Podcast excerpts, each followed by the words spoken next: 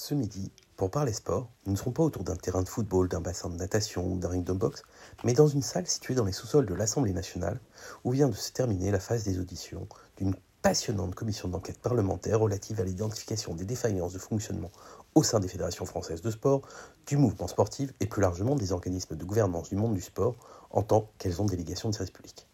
Tout le gratin du sport français est passé ministre actuel ou passé, président de fédération, ancien champion, sélectionneur des équipes nationales, directeur technique nationaux, association dans le sport et d'autres encore. Et le moins que l'on puisse dire, c'est qu'il reste beaucoup de travail pour que les acteurs sportifs soient aussi exemplaires que les valeurs dont ils se prévalent. Violence sexuelle, physique ou psychologique, utilisation pas toujours transparente de l'argent public pour dire les choses doucement, mais nous y reviendrons.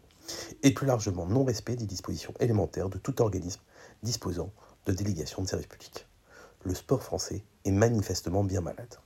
Dans un système endogame où les services du ministère des Sports apparaissent bien faibles, certaines fédérations se sont parfaitement, ou trop parfaitement, signalées.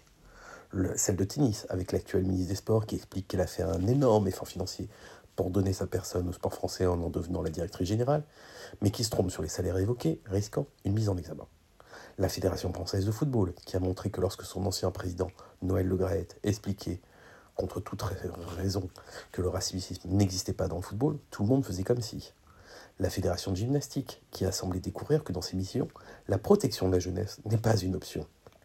Enfin, la fédération de taekwondo, qui devra fournir à la justice des explications plus précises que son président devant la commission d'enquête parlementaire.